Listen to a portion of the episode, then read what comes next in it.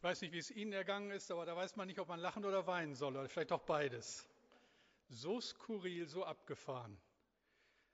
So ein paar Zitate aus dem Stück. Was hast du gesagt? Hast du gerade einen persönlichen Namen benutzt? Alles Leid und alle Schmerzen, alle unsere Probleme, sie sind nichts. Alle Religionen und mystischen Vorstellungen von Gott sind nichts. Das wahre, der wahre Sinn des Lebens ist nichts. Schrecklich. Ich denke, es gibt eine Stille, die verbreitet nur Angst und Schrecken. Eine Stille, wo wir außer dem eigenen klopfenden Herzen sonst nichts hören. Eine Stille, die uns nur zeigen will, dass wir alleine sind und dass da wirklich nichts ist. Aber das ist nicht die Stille, über die ich predigen will, nicht die Stille, die wir in diesen 40 Tagen suchen. Stille steht hier für die Tatsache, für die Möglichkeit, dass es gegeben ist, mit Gott zu reden, auf ihn zu hören, ihn zu erleben in besonderer Weise. Denn dieser Gott hat gesagt, im Gegensatz zu dem, was wir gerade gesehen haben, Jesaja 43, Vers 1, Fürchte dich nicht, denn ich habe dich erlöst. Ich habe dich bei deinem Namen gerufen, du bist mein. Und das ist so ein ganz anderer Ton als der düstere Ton in dieser hoffnungslosen und schweigenden Botschaft, alles ist nichts. Stille. Wie gehen wir mit Stille um, besonders wenn wir uns vorstellen, dass absolute Stille herrscht? Was ist das denn, wenn wir gar nichts mehr hören? Was unser Theaterteam nur spielt, ist ja für andere Menschen bittere Wirklichkeit. Was ist, wenn wir wirklich nichts hören, keine Perspektive haben, wenn nichts zu reden ist? Es gibt übrigens Menschen, die damit leben müssen, die ganz und gar darauf angewiesen sind, dass andere Menschen ihnen den Zugang zur Außenwelt vermitteln, weil sie selber nichts hören und auch nicht reden können. Taubstumme Menschen. Eine solche Behinderung bedeutet Isolation. So viele Dinge des öffentlichen Lebens sind uns dann verschlossen. Stellen Sie sich mal vor, Sie können nicht hören. Sie hören niemals den Gesang eines Vogels. Niemals das dritte Klavierkonzert von Beethoven. Niemals den fallenden Regen oder den gemeinsamen Lobpreis. Oder stellen Sie sich vor, Sie können nichts sagen, nicht singen, nicht einfach mal laut rufen und auch nicht leise flüstern. Taubstumm. Ein solcher Mensch begegnet Jesus. Und das muss ich Ihnen vorlesen. Aus dem Evangelium Markus 7, die Verse 32 bis 37. Und sie brachten zu ihm einen, der taub und stumm war, und baten ihn, dass er die Hand auf ihn lege. Und er nahm ihn aus der Menge beiseite und legte ihm die Finger in die Ohren und berührte seine Zunge mit Speichel und sah auf zum Himmel und seufzte und sprach zu ihm, Hephata, das heißt, tu dich auf. Und sogleich taten sich seine Ohren auf und die Fesseln seiner Zunge löste sich und er redete richtig. Und er gebot ihnen, sie sollten es niemand sagen. Je mehr es aber verbot, desto mehr bereiteten sie es aus. Und sie wunderten sich über die Maßen und sprachen, er hat alles wohlgemacht, die Tauben macht er hörend und die Sprachlosen redend. Ich bete mit uns.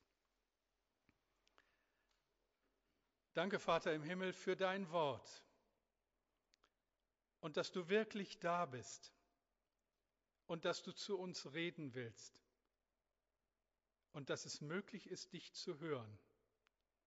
Bitte hilf jetzt dazu und öffne meinen Mund, dass er deinen Ruhm verkündigt. Amen. Das ist das, was uns in den kommenden 40 Tagen so besonders am Herzen liegt und was ich uns allen wünsche, auch über diese Tage unseres Lebens hinaus, alle Tage, dass wir immer wieder Jesus begegnen, dem Heiland der Welt. Und dass es ihm gelingt, die Finger auf die Stellen in unserem Leben zu legen, an denen wir nicht heil sind, dass er unsere tauben Ohren öffnet und dass wir richtig hinhören können, dass er unsere Augen öffnet und wir sehen können, unseren Mund, dass wir mit ihm reden können. Wie sehr wünsche ich mir, dass es besondere Tage werden, die uns zeigen, dass Jesus, der Sohn Gottes, all unsere Sehnsucht stillt. Es sind drei Dinge, drei Schritte, die mir aufgefallen sind in dieser Begegnung unseres Herrn mit dem Taubstumm. Und ich denke, dass diese Schritte uns helfen können. Der erste Schritt. Jesus nimmt diesen Mann aus der Menge, aus der anonymen Menge der vielen Zuhörer und Zuschauer heraus. Das klingt so selbstverständlich, aber es ist es ja nicht. Auf Schritt und Tritt wurde Jesus von ganz vielen Leuten begleitet und viele wollten ihn sehen. Aber nicht alle konnten an ihn herankommen. Viele Menschen waren darauf angewiesen, dass sie irgendwie Zugang zu ihm fanden, aber sie wurden weggestoßen und abgewiesen. Ich war vor vielen Jahren mal im Bremer Rathaus beim Empfang des Bundespräsidenten. Also das war schon was Besonderes. Und ich hätte ihm so gerne die Hand geschüttelt. Aber ich war nur einer unter vielen. Ich hätte ihm so gern von meinen Enkeln erzählt. Aber der Mann hatte einfach keine Zeit.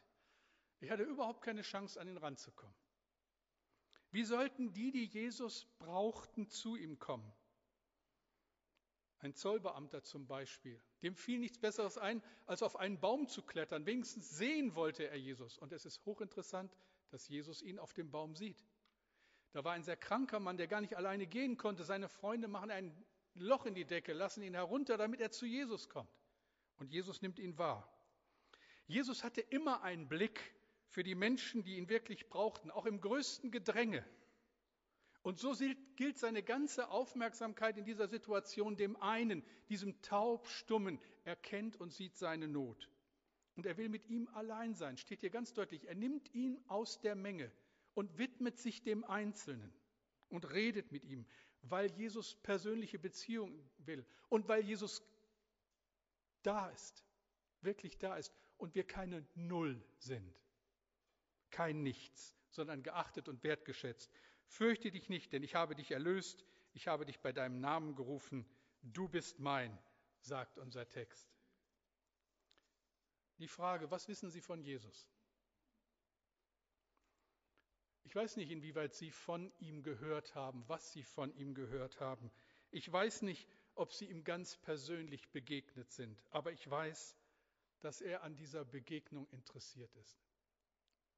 Jesus nimmt sich die Zeit für den Mann, der nicht hören und nicht reden kann.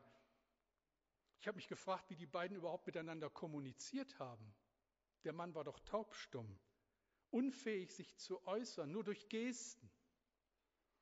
Taub und nicht in der Lage, die Worte Jesu zu hören, geschweige denn zu verstehen. Und dennoch ist er bereit, diesem Jesus zu begegnen, obwohl er keine Ahnung hat. Ganz allein steht er mit Jesus in absoluter Stille. Viele Menschen, die mit Jesus leben, erzählen von ähnlichen Erfahrungen. Sie sitzen in einem Gottesdienst oder besuchen irgendeine christliche Veranstaltung und dann geschieht dieses Wunder. Ich würde mir so wünschen, auch in diesem Gottesdienst, dass ungeachtet der vielen Menschen, die hier sind, du, sie, der eine sind, den Gott jetzt anspricht. Und er nimmt sie beiseite und er will mit ihnen reden. Die Frage ist natürlich, will ich überhaupt Jesus begegnen? Elke Werner war vor einiger Zeit in Kapstadt. Dort traf sie einen Taxifahrer, der mit Nelson Mandela, dem berühmten, berühmten südafrikanischen Friedensnobelpreisträger, im Hochsicherheitsgefängnis von Robben Island gesessen hatte.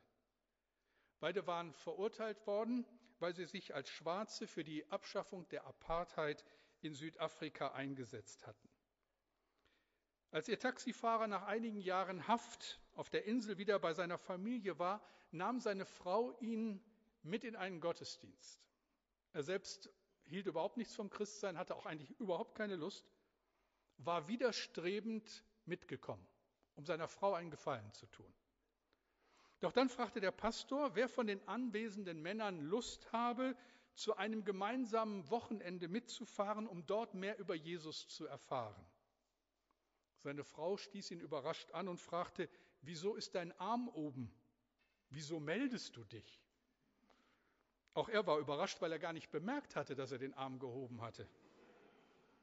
Und im Rückblick meinte er, dass die Sehnsucht nach einem befreiten Leben, dass diese Sehnsucht ihn dazu gebracht hatte, dieses Wochenende mit Christen zu verbringen. Und dass Gott ihn, ähnlich wie diesen taubstummen Mann, beiseite genommen hatte, um mit ihm zu reden. Noch auf dem Wochenende entschied sich dieser Mann für ein Leben mit Christus. Er begann eine Freundschaft mit Jesus, die alles veränderte. So ist Jesus. So begegnet er diesem taubstummen Mann. Und in diesem Augenblick hat er keinen Blick für die Menge, keine Zeit für die vielen Leute. In diesem Augenblick hat er Zeit für den einen Mann. Und jetzt ist die Stunde da, wo dieser Mann Gott begegnet.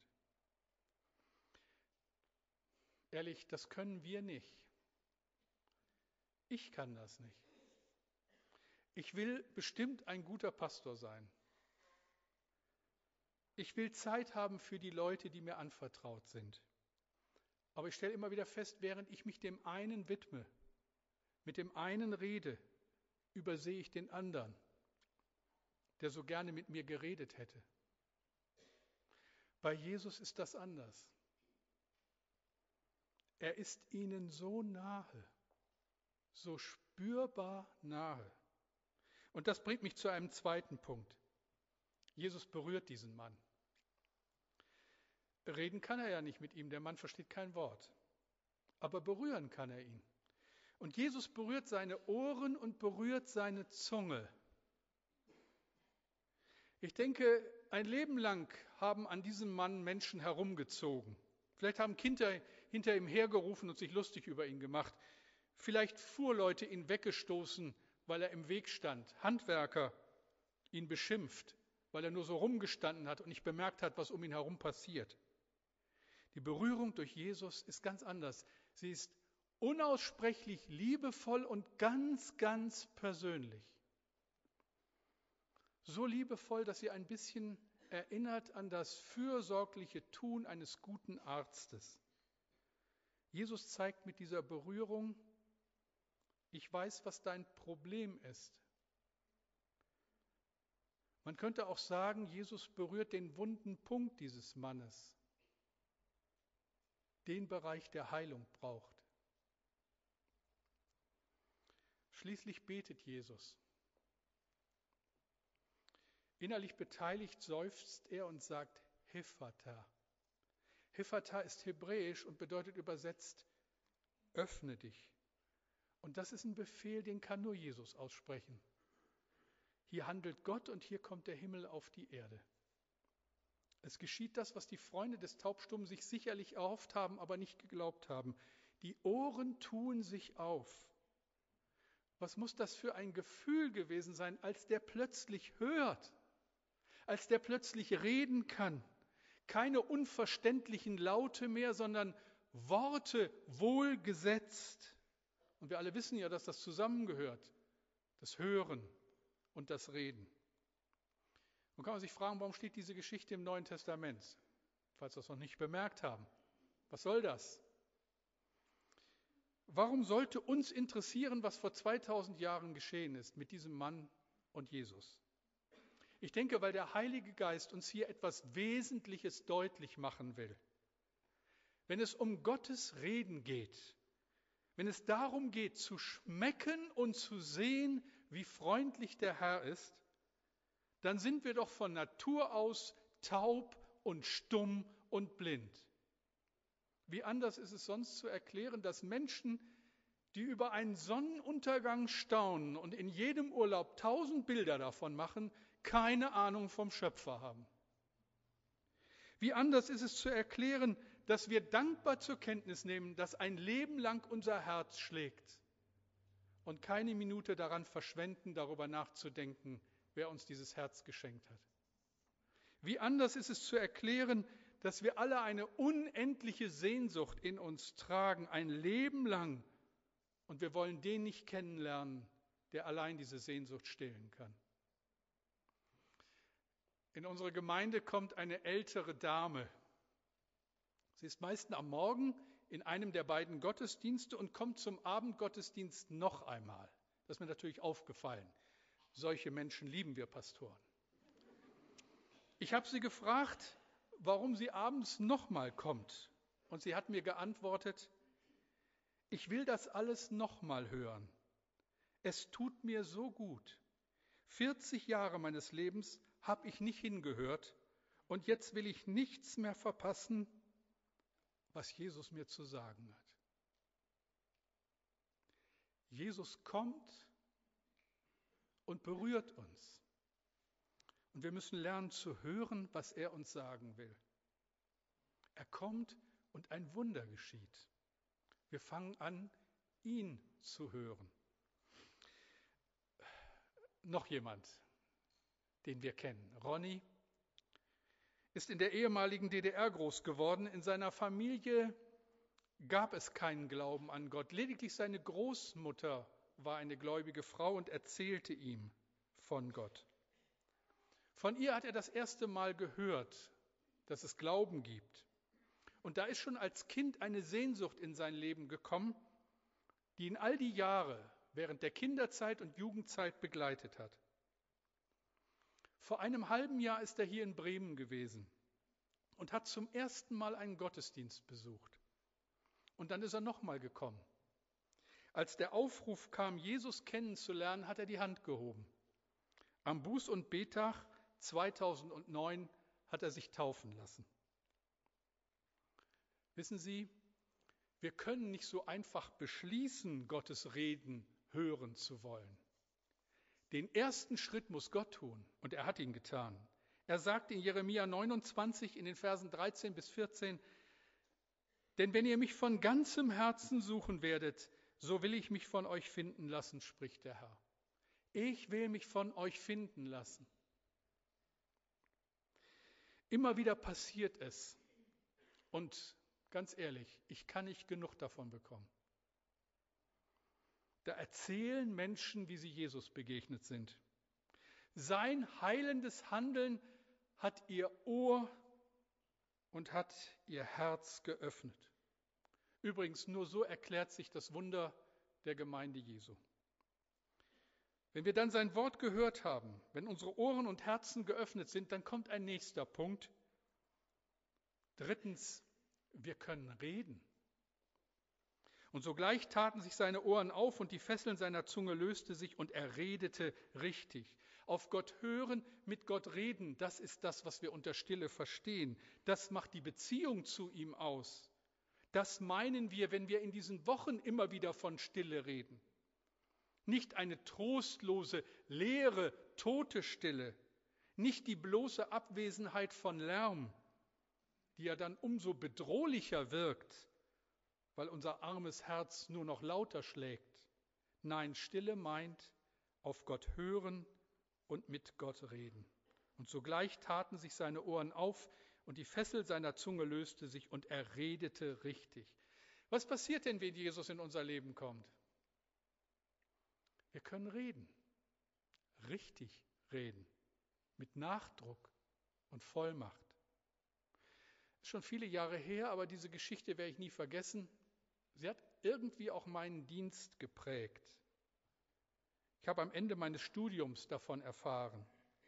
Und sie macht deutlich, wie nachhaltig Gott unser Leben verändert, wenn wir uns ihm anvertrauen. Etta Linnemann hatte den Lehrstuhl für Neues Testament an der Universität Marburg. Sie war also eine Theologieprofessorin. Am 13. Februar 1978 schrieb sie an die Studenten ihrer Fakultät folgenden Brief. Ich habe Jesus Christus als meinen lebendigen Herrn erfahren, der für meine Sünde am Kreuz gestorben ist und auferweckt ist und dem alle Gewalt gegeben ist im Himmel und auf Erden. Und ich erfahre durch den Heiligen Geist und die Zeugnisse der Schwestern und Brüder die ganze Bibel als Gottes lebendiges Wort, das heute geschieht. Ich habe erkannt, dass ich in meinem Leben ein blinder Blindenleiter gewesen bin und ich erachte alles, was ich bisher gelehrt und geschrieben habe, als einen Dreck. Ich kann nicht länger versuchen, das Wort der Schrift mit meinem Denken zu kontrollieren, sondern nur noch darum bitten, dass Gottes Wort durch den Heiligen Geist mein Denken verwandelt. 1978, Etta Linnemann. Reden über das, was wir erlebt haben, was Jesus uns in diesen besonderen Momenten gesagt hat und wie er unser Leben verändert. Wir haben 40 besondere Tage vor uns. Tage, die hoffentlich unvergesslich bleiben, weil wir Jesus gehört haben, weil wir mit Jesus geredet haben und ich lade Sie dazu ein. Tage, die uns helfen, in Zukunft besser hinzuhören, fröhlicher mit ihm zu reden. Und wissen Sie, ich halte es für ein unglaubliches Vorrecht, Jesus zu kennen und zu wissen, ich bin kein Nichts, sondern ein Gedanke Gottes. Er wollte mich und er will sie. Er will dich. Gott hört mich, er sieht mich, er redet mit mir. Ich denke, es ist gut, wenn wir jetzt einen Moment hinhören, was er uns zu sagen hat. Vielleicht ihm auch sagen, was wir auf dem Herzen haben. Das Team wird ganz leise eine Melodie spielen. Wir haben ein paar Momente persönlicher Stille und dann machen Sie es doch. Reden Sie mit ihm, hören Sie auf ihn, sagen Sie ihm, was Sie sich so sehnlich wünschen. Hier vorne auf der Leinwand sehen wir ein Bild, ein hörendes Ohr, ein sehender Blick, ein geöffneter Mund. Das schenke uns der lebendige Gott. Wir beten.